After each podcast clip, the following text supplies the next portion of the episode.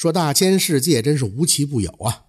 话说在古时候啊，有个木匠到青楼去修房，竟然撞见自己的妻子在青楼倚门卖笑。木匠当时就大怒，把妻子带回到家中。谁知到家之后，木匠发现家中竟然还有一个一模一样的妻子，这到底是怎么回事呢？木匠最后又是如何处置的呢？且听我一一道来。故事啊，发生在唐朝的咸亨年间。长安城外呢，有个名叫钱干的木匠。钱干呢，为人十分的机敏，也颇懂生财之道。年纪轻轻就积累了不少的家财。在钱干二十岁那年，就娶了长安城里的大美人玉美娘为妻，这着实是让众人羡慕啊。有一次，钱干接了一个外地的大活，一去就是三个月。等钱干回来，刚进城还没到家的时候，这钱干的邻居小哥就拦住了他，说要为他接风洗尘。这钱干呢也不好推辞，只好也就欣然赴宴了。当酒喝到一半的时候，那邻居小哥的长吁短叹啊。钱干说：“嘿，你我兄弟久别重逢，本来是喜事一桩，为什么兄弟如此的伤情啊？”那邻居小哥的叹气说：“哎，我有一个好友啊，他妻子趁他不在到青楼卖笑，我也不知道是怎么告诉他呀。”钱干一笑就说：“那你暗示他呀。”钱干的邻居的小哥欲言又止，然后连忙就说：“哎，算了啊，不提了，不提了。兄长，咱们吃菜。”钱干刚要夹菜，这才意识到哪个地方不对。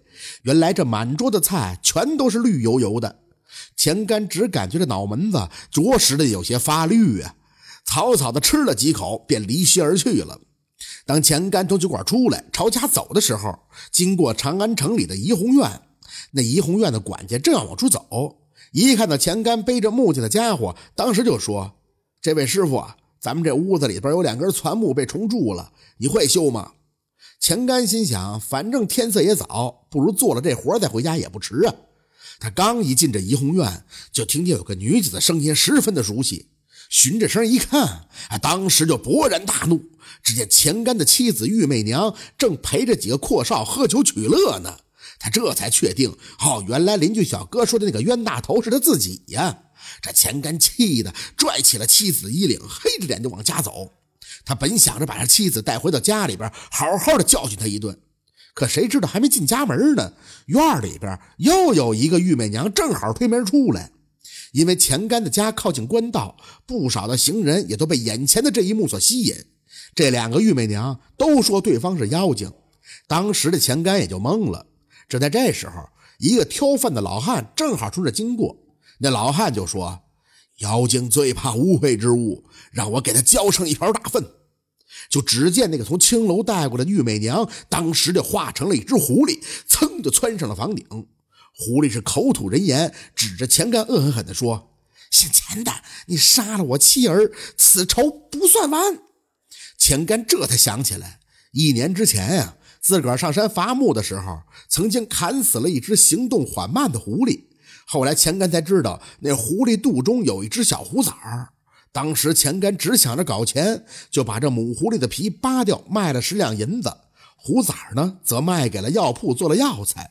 没想到那公狐狸竟然化成了妻子的模样来报复自己，让自己名声扫地。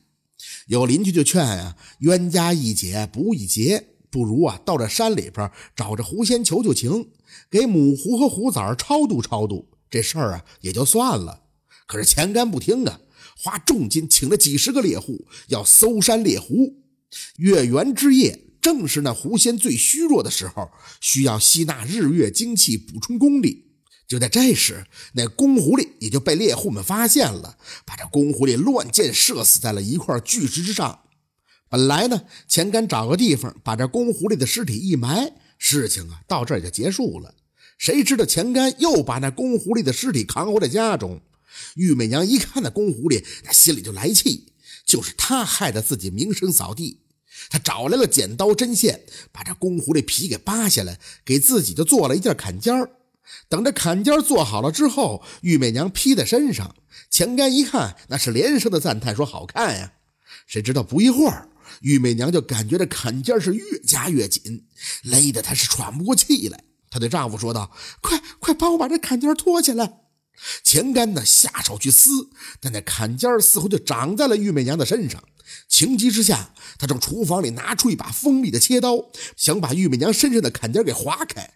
这说巧不巧的，就在这时，有人来找钱干来喝酒来。一看眼前的一幕，就大叫：“钱干，你干啥呢？”原来呀，钱干用刀划的并非是坎肩儿，而是玉美娘的肚皮呀。最后，钱干就因为杀妻罪被判了个寡刑。可怜的玉美娘当时已经有了四个月的身孕，一尸两命。后来邻居说啊，那狐仙用的就是障眼法，迷惑钱干和玉美娘，这才酿成了悲剧。也有人说呢，是钱干怀疑妻子的不忠，自己动的杀念。自打那以后啊，人们就更加敬重这大自然中的生灵。以后的好几百年，都再也没有发生过类似的怪事儿。这就是狐仙复仇的故事。